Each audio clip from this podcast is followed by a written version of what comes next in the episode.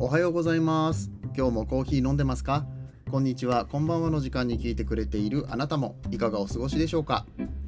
さてこの番組はコーヒー沼で泥遊びと言いまして自称コーヒーインフルエンサーこと私翔平がコーヒーは楽しいそして時には人生の役に立つというテーマのもと毎日15分くらいでお届けしておりますコーヒー雑談バラエティラジオとなっております。皆さんの今日のコーヒーがいつもよりちょっと美味しく感じてもらえたらいいなと思って配信をしております。ぜひ最後までお付き合いくださいませ。本日は11月13日の土曜日でございます。週末いかがお過ごしでしょうか。はい、えー、私ですね、今、レディオスターオーディションボリューム4という、まあ、ラジオの番組を持てるかもしれない選手権、はいえー、こちらのオーディションに参加させていただいておりまして、今日からセミファイナル投票が開始されております。このオーディションですね、いわゆるリスナー参加型のオーディションになってまして、まあ、皆さんの応援が、まあ、ポイントとなって、うんえー、そのたくさん応援された人が勝ち上がっていくっていうようなシステムになっております。えー、ぜひともね、ミューディアさんっていうところで検索していただいて、レディオスターオーディションボリューム4、えー、私 A の1のグループに入っておりますので、応援よろしくお願いいたします。Twitter とか Instagram の方見ていただければね、うんえー、わかるかなと思いますので、ぜひともよろしくお願いいたします。はい、えー、そんな感じで、まあ、大変なんですよ、そのオーディションが、なかなか。あの強敵揃いでして、うん。まあ、そんな中でね初出場の僕が何ができるかなっていうことでいろいろと策を巡らしてですね、うん。えー、明日12時30分からこのオーディションの生放送っていうのがあります。ちょっとそこでね一発 一発かましてやろうかなって思ってます。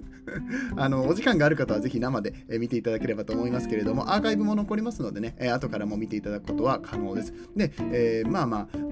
結構ストレス溜まってんのかなと。最近ずっと忙しかったし、うんえー、そのオーディションのこともあるしもう何かとねうん夜寝るのも遅くなっちゃったりとかね。仕事もまあ実は忙しかったりとかしていろいろもう立て込んでるわけよ。であのパッとスケジュール見たらさ11月土日も全部埋まってるしなんだったら平日も何かない日がないっていうか仕事以外に何かのイベントイベントじゃないやなんだろうな、えー、コラボだったりだとか、うんまあ、何かしらの予定が入っているって状態ですね。忙しいですね。ありがとうございます、うん、いや忙しいのはいいことなのよ。いいことなんだけれどもなんか歯が痛くて虫歯じゃないのねこれ。この間歯医者さんに行って奥歯が痛いんですって言って、見てもらったんだけど虫歯じゃないよって言われたの。えって。歯ぎしりなんだって。歯ぎしり。でこんな痛いことあるって思って、うん、でこのずっと痛いわけじゃないのよ。虫歯だったらずっとズキズキするんだって。だからこううんと何薬飲んだり痛み止め飲んだりするんだけどそうじゃなくてなんか急にピキーンって感じで痛くなるのね、うん、これほんと嫌で今日も収録直前にわーってなってちょっと5分ぐらい休んだんだけどあの休んだっていう5分ぐらいで休んだっていうのか分かんないけどまあちょっとあのスタートが遅れたんですよ収録の、うん、いや痛くてさ、うん、でこれ調べてみたら神経痛みたいですね。ストレス性のものみたいで僕はどこでストレスを感じてるのかな。いつ何でこうなったか分かんないんだけれども。うん。忙しいからなのか休めてないからなのか分かんないんだけれども知らんうちに歯ぎしりをしていたりだとかストレスを抱えているとそういう神経痛になったりとかすることがあるみたいなので皆さんもねぜひ気をつけていただければと思います。はい、えー、ということで、えー、今日は土曜日ですね。土曜日は毎週ニュースをお届けさせていただいております。お父さんのためのコーヒーニュースっていうことで。あとあどうしたどうした？犬の声が入りましたね。すいません。お父さんのためのっていうのってさこれ知ってます？お父さんのためのニュース講座みたいなのって昔あの山瀬まみさんがうんと、ニュースでコーナー持っててね。知らん知らんよな。多分最近の子あんま知らないし多分その番組終わったんちゃうかな。そうお父さんのためのってつけんくってもよかったの。なんか最近ずっとつけてなかったんですけど久しぶりに言ってしまいました、うん、やっぱり頭の中がおじさんだからねこういうことがパッと出てくるんですよ。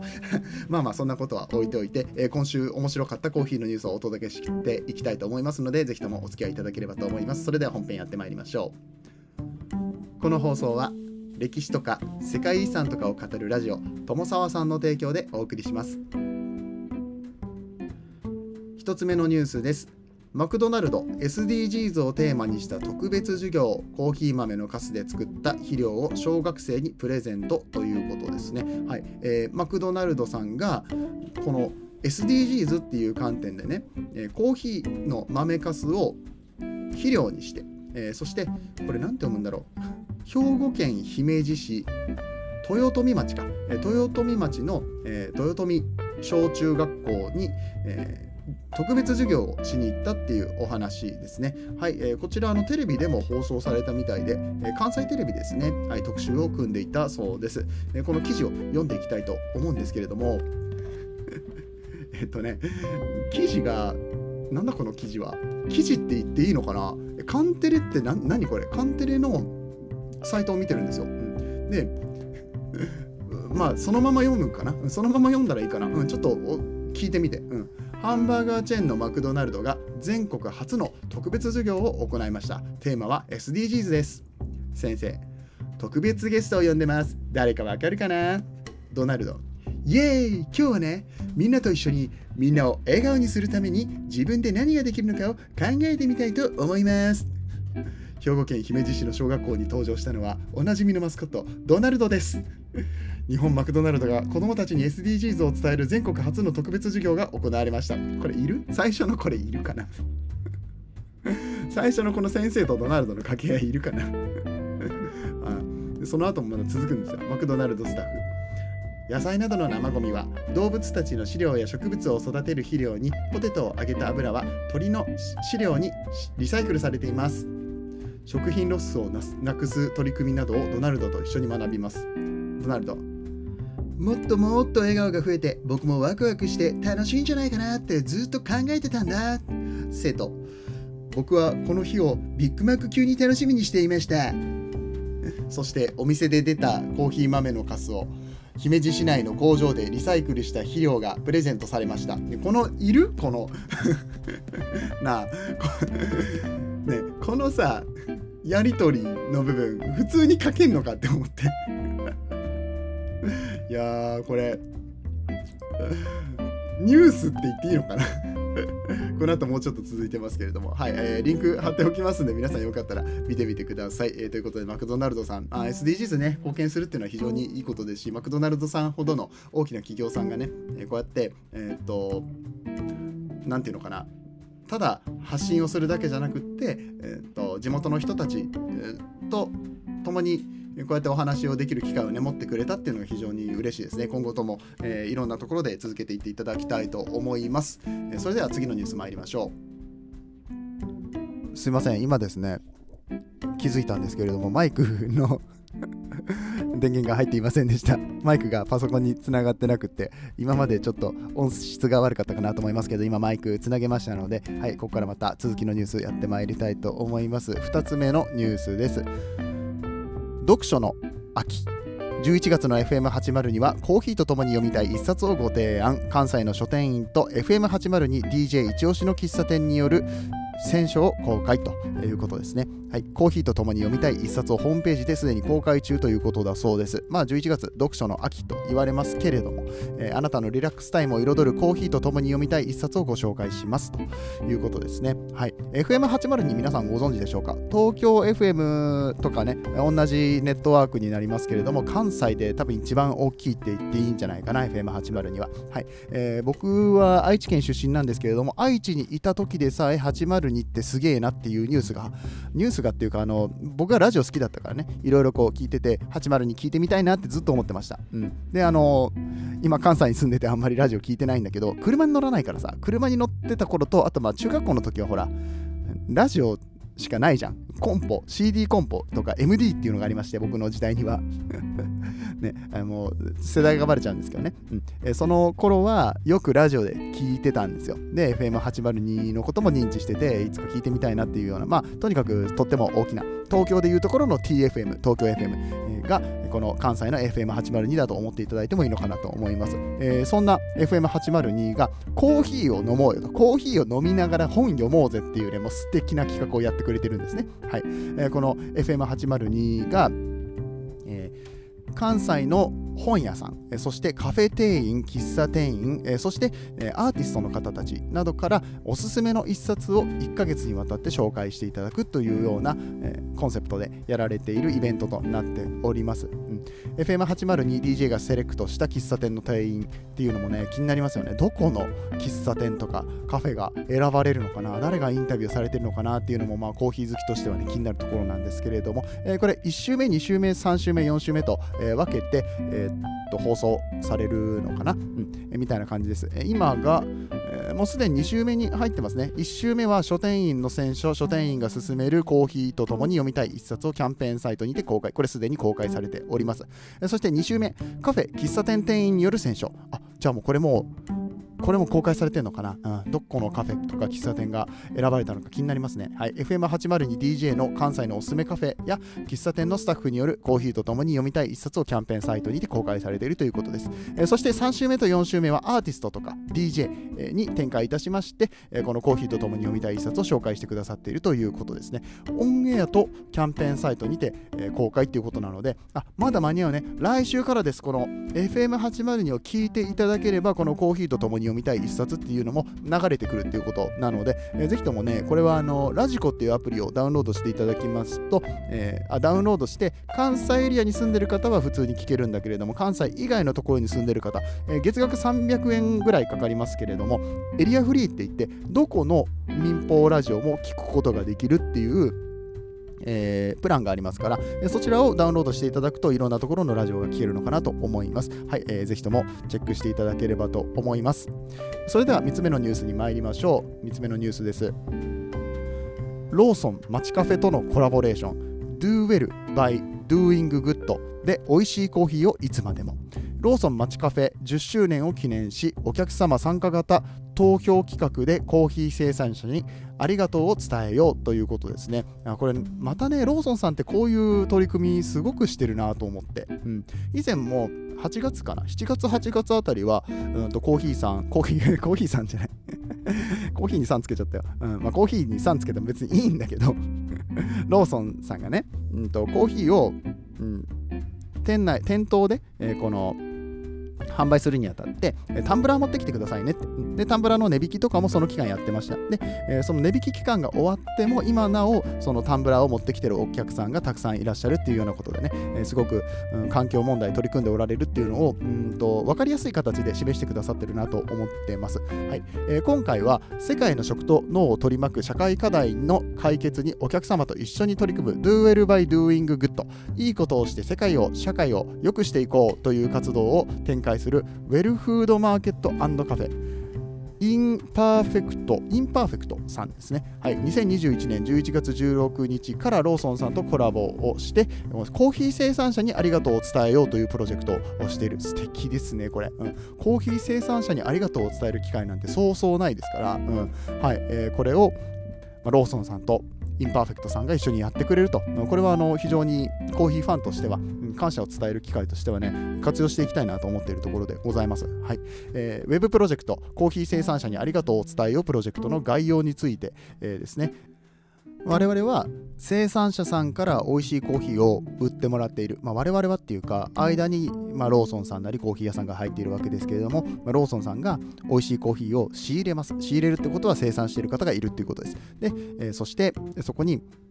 えー、消費者が入ってきますね。コーヒーを飲む人がいるわけです。ローソンさんのおかげで我々はコーヒーを手軽に飲むことができますけれども、それ以前にまず生産者さんが、えー作ってくれているっていうところにつながっていくわけです。でコーヒーを飲んだ人がこの間に入ってくれているローソンさんの企画に乗っかることによって、うん、ローソンさんから生産者さんに感謝の気持ち、え、そして、まあ、あのこの後内容を話すんですけれどもその形に変えてね、うんえー、生産者さんのもとに還元していく。そうすることによってまた生産者さん側から美味しいコーヒーが入ってきて、え、そしてその美味しいコーヒーが我々のもとに届いて、えー、っていうような循環を繰り返していくことができるっていうような内容になっております。現在コーヒー生産地では2050年問題これ2050年コーヒー問題とも呼ばれていますね、えー、地球温暖化によってコーヒーを取れる場所がとっても少なくなっていってしまうんではないかっていうようなお話だったりだとか、えー、コーヒー生産者自体の減少など多くの社会問題が存在しています、えー、そこで街カフェ、えー、ローソンさんが10周年に際してこれまでのコーヒー豆産地に対する感謝を込めて今後もサスティナブルなコーヒー生産を実現することを目指す生産者への応援プロジェクトを実施しますと。で我々は何ができるかと言いますとお客様とのお客様我々ね、えー、共同ローソンさんとの共同を大切にするためのプロジェクトの実施にあたりお客様にプロジェクトへの参加意識および農家の方々への親近感を感じていただけるようお客様に実施するプロジェクトを決める投票に参加していただきます。ああなるほどね。はいはいはい、うん、ツイッターから投票ができるそうです。ツイッターでローソンさんのアカウントをフォローして、うん、え何をするか。プロジェクトが123ありまして、えー、これの123のうちどれを、うん、生産者さんにやったらいいと思いますかっていう形で投票をすることができるようになってます。うん、で内容としては、えー、1つ目農家が少しでも安全で健康な生活を送れる医療体制をということで、まあえー、都心から約50キロも離れた郊外の農園にとって重要なライフラインである小さな診療所で不足しがちな手袋やマスクを届けるというようなこと、えー、そして万が一に備えて病院への緊急搬送用のバイクを整備するというようなことが、まあ、1つ目のアイディアですね、え、2つ目コーヒーの未来を担う子どもたちが安全に過ごせる環境をということでえ両親がコーヒー生産に従事する間子どもたちが農園やその周辺で危険にさらされることなくかつ農業従事を防ぐことを目的に安全に過ごす場所を設営します。これもいいね、うん。えー、本当にあの日本に住んでると平和すぎて、うん、本当に多いんでしょうね。海外のそういう人さらいだとかさ人身売買とかイギリスとかあの結構考えなきゃいけないみたいなことを知り合いがつぶやいてたんですけどどうなんだろうね、うん、コーヒー生産地、アフリカとか、うん、ラテンアメリカとかが多いのかなと思いますけれども、そういったところはね、えー、どうなんでしょうね、周りの人たちは結構気をつけてるとは思うんですけどね、まあ、街がちっちゃい分、うん、なんていうの？そういう犯罪も少ないような気もしなくはないんだけれどもね、えー、まあそういった、まあ、安全に過ごしてほしいっていうのは本当にそうですよね。はい。えー、そして3つ目のアイデアが気軽に安心して手を洗い水を飲める未来を。これもすごい大事だよね。そう、えー、現在タンザニアの人口の約43%が30分以内に衛生的な衛生的かつ安全な水を確保できないと言われています。多くの場合子供や女性が遠くの川や池まで水汲みのために徒歩で往復を繰り返します。本プロジェクトでは農園の近くに安心して使用できるウォーターステーションを設置します。いや僕これ好きだな。うん。なんだかんだこれ水ってめちゃくちゃ大事ですからね、うん、であの手洗う時とかもあの、まあ、石鹸を使うことによってかなりこう菌を殺すことができるようになってうんと生活の質が向上したってインドとかね昔そうだったんですけれども水って実は結構殺菌能力っていうかあのちゃんと洗い流す能力があるのであの豊かに水があれば99%菌は流せるみたいな話も聞いたことあります。ごめんねちょっと専門家じゃないから分かんないんだけれども結局そこの水っていうところってもう人間にめちゃくちゃ大事なものじゃないですか、まあ、よくさあの体を作るのはタンパク質と脂質となんだっけビタミンとミネラルとみたいな話しますけどそれ以前に水なかったら死ぬことないっていう話なんですよ。水も大事だし、あと、あの空気ね、え空気と水、もうこれ あの、必ず人間が取り入れてるものだから、これがないって本当大変なことなんですよ。で、わざわざね、遠くまで、ね、水を汲みに行ってるわけでしょ。この時間節約できたら、短縮できたら、どれだけのことができるかっていう話なんです。まあ、この人たちにね、いろんな、えー、っと、なんだろう、勉強の機会を与えてあげたいとかさ、いろいろあるじゃない。うん、仕事を与えてあげたいとか、そもそも仕事できんくないって水取りに行ってたら。うん、だから、この農園の近くに水が出る場所を作ってあげるってめちゃくちゃいい話かなと思います。投票の参加方法につきましては、えー、リンクを貼っておきますので、今回の、ね、ニュース読んでいただいて、えー、ぜひぜひ参加していただけたら嬉しいかなと思います。なんか、あのーマチカフェコーヒー、ローソンさんのコーヒーのスリーブが、え今の期間だけ、なんか、ありがとうって書いてある4種類のね、あの素敵なスリーブに変わってます。スリーブっていうのは、あれね、あのあコーヒーが熱い時にさ、外側につけるあれを、スターバックスのさ、あるじゃん。ちょっと茶茶色い。説明下手か わかるよね、スリーブってね。あの、持ち手ですね。はい、えー、が、あの、デザインがちょっと可愛い感じになってるので、えー、こちらも見ていただければと思います。えー、そしてですね、えー、今回ちょっともう時間がないので、えー、扱いきれないんですけれども、この Web プロジェクトコーヒー生産者にありがとうを伝えようプロジェクトの背景について、担当者の方がね、えー、いろいろと語ってくださっています。コーヒーの2050年問題、投票の仕組みと運用、えー、というところ詳しく、えー、書いてくださってますのでね、えそちらを読んでいただけると嬉しく思います。今日のお話、ニュース面白かったよ、役に立ったよという方はぜひとも、え SNS での拡散とか、今日初めて聞いたよって方はフォローもお願いいたします。やっぱりニュース読みは15分じゃ無理だわ。うん。できるだけ深掘りしてお伝えしたいんですよね。うん、こう、聞いてるだけで一応内容が入ってくるっていう感じにしたくって、うん、ヘッドラインみたいな感じでさ、うん、なんだろう、一つのニュース1、2分で伝えるみたいなのどうしてもなんか深く追えないので、うんまあ、それ考えると、まあ、やっぱり3個が目いっぱいですね。うんうんまあ、もしくは2個でもいいのかもしれないですけれども、まあ、1週間のニュースっていうことになると3つぐらいはお伝えしたいなと思って、えー、やっております。はい、えー、この感じでやっておりますけれどもね、皆さんのリクエストとかもご感想とかも、えー、随時募集しておりますので、詳細欄の方からですね、えー、とこの番組にお便りを送ることができるようになっております。もしくは、えー、Twitter、Instagram から、えー、絡んでいただけたりとか、あとは DM もね、開放しておりますので、そちらからご連絡いただいてもいいかなと思います。えー、ぜひとも、えー、やってみてください。それでは今日のところは終わっていきたいと思います。また明日お会いいたしましょう。えー、皆さん素敵な週末をお過ごしください。お相手はコーヒー沼の翔平でした。次はどの声とつながりますか？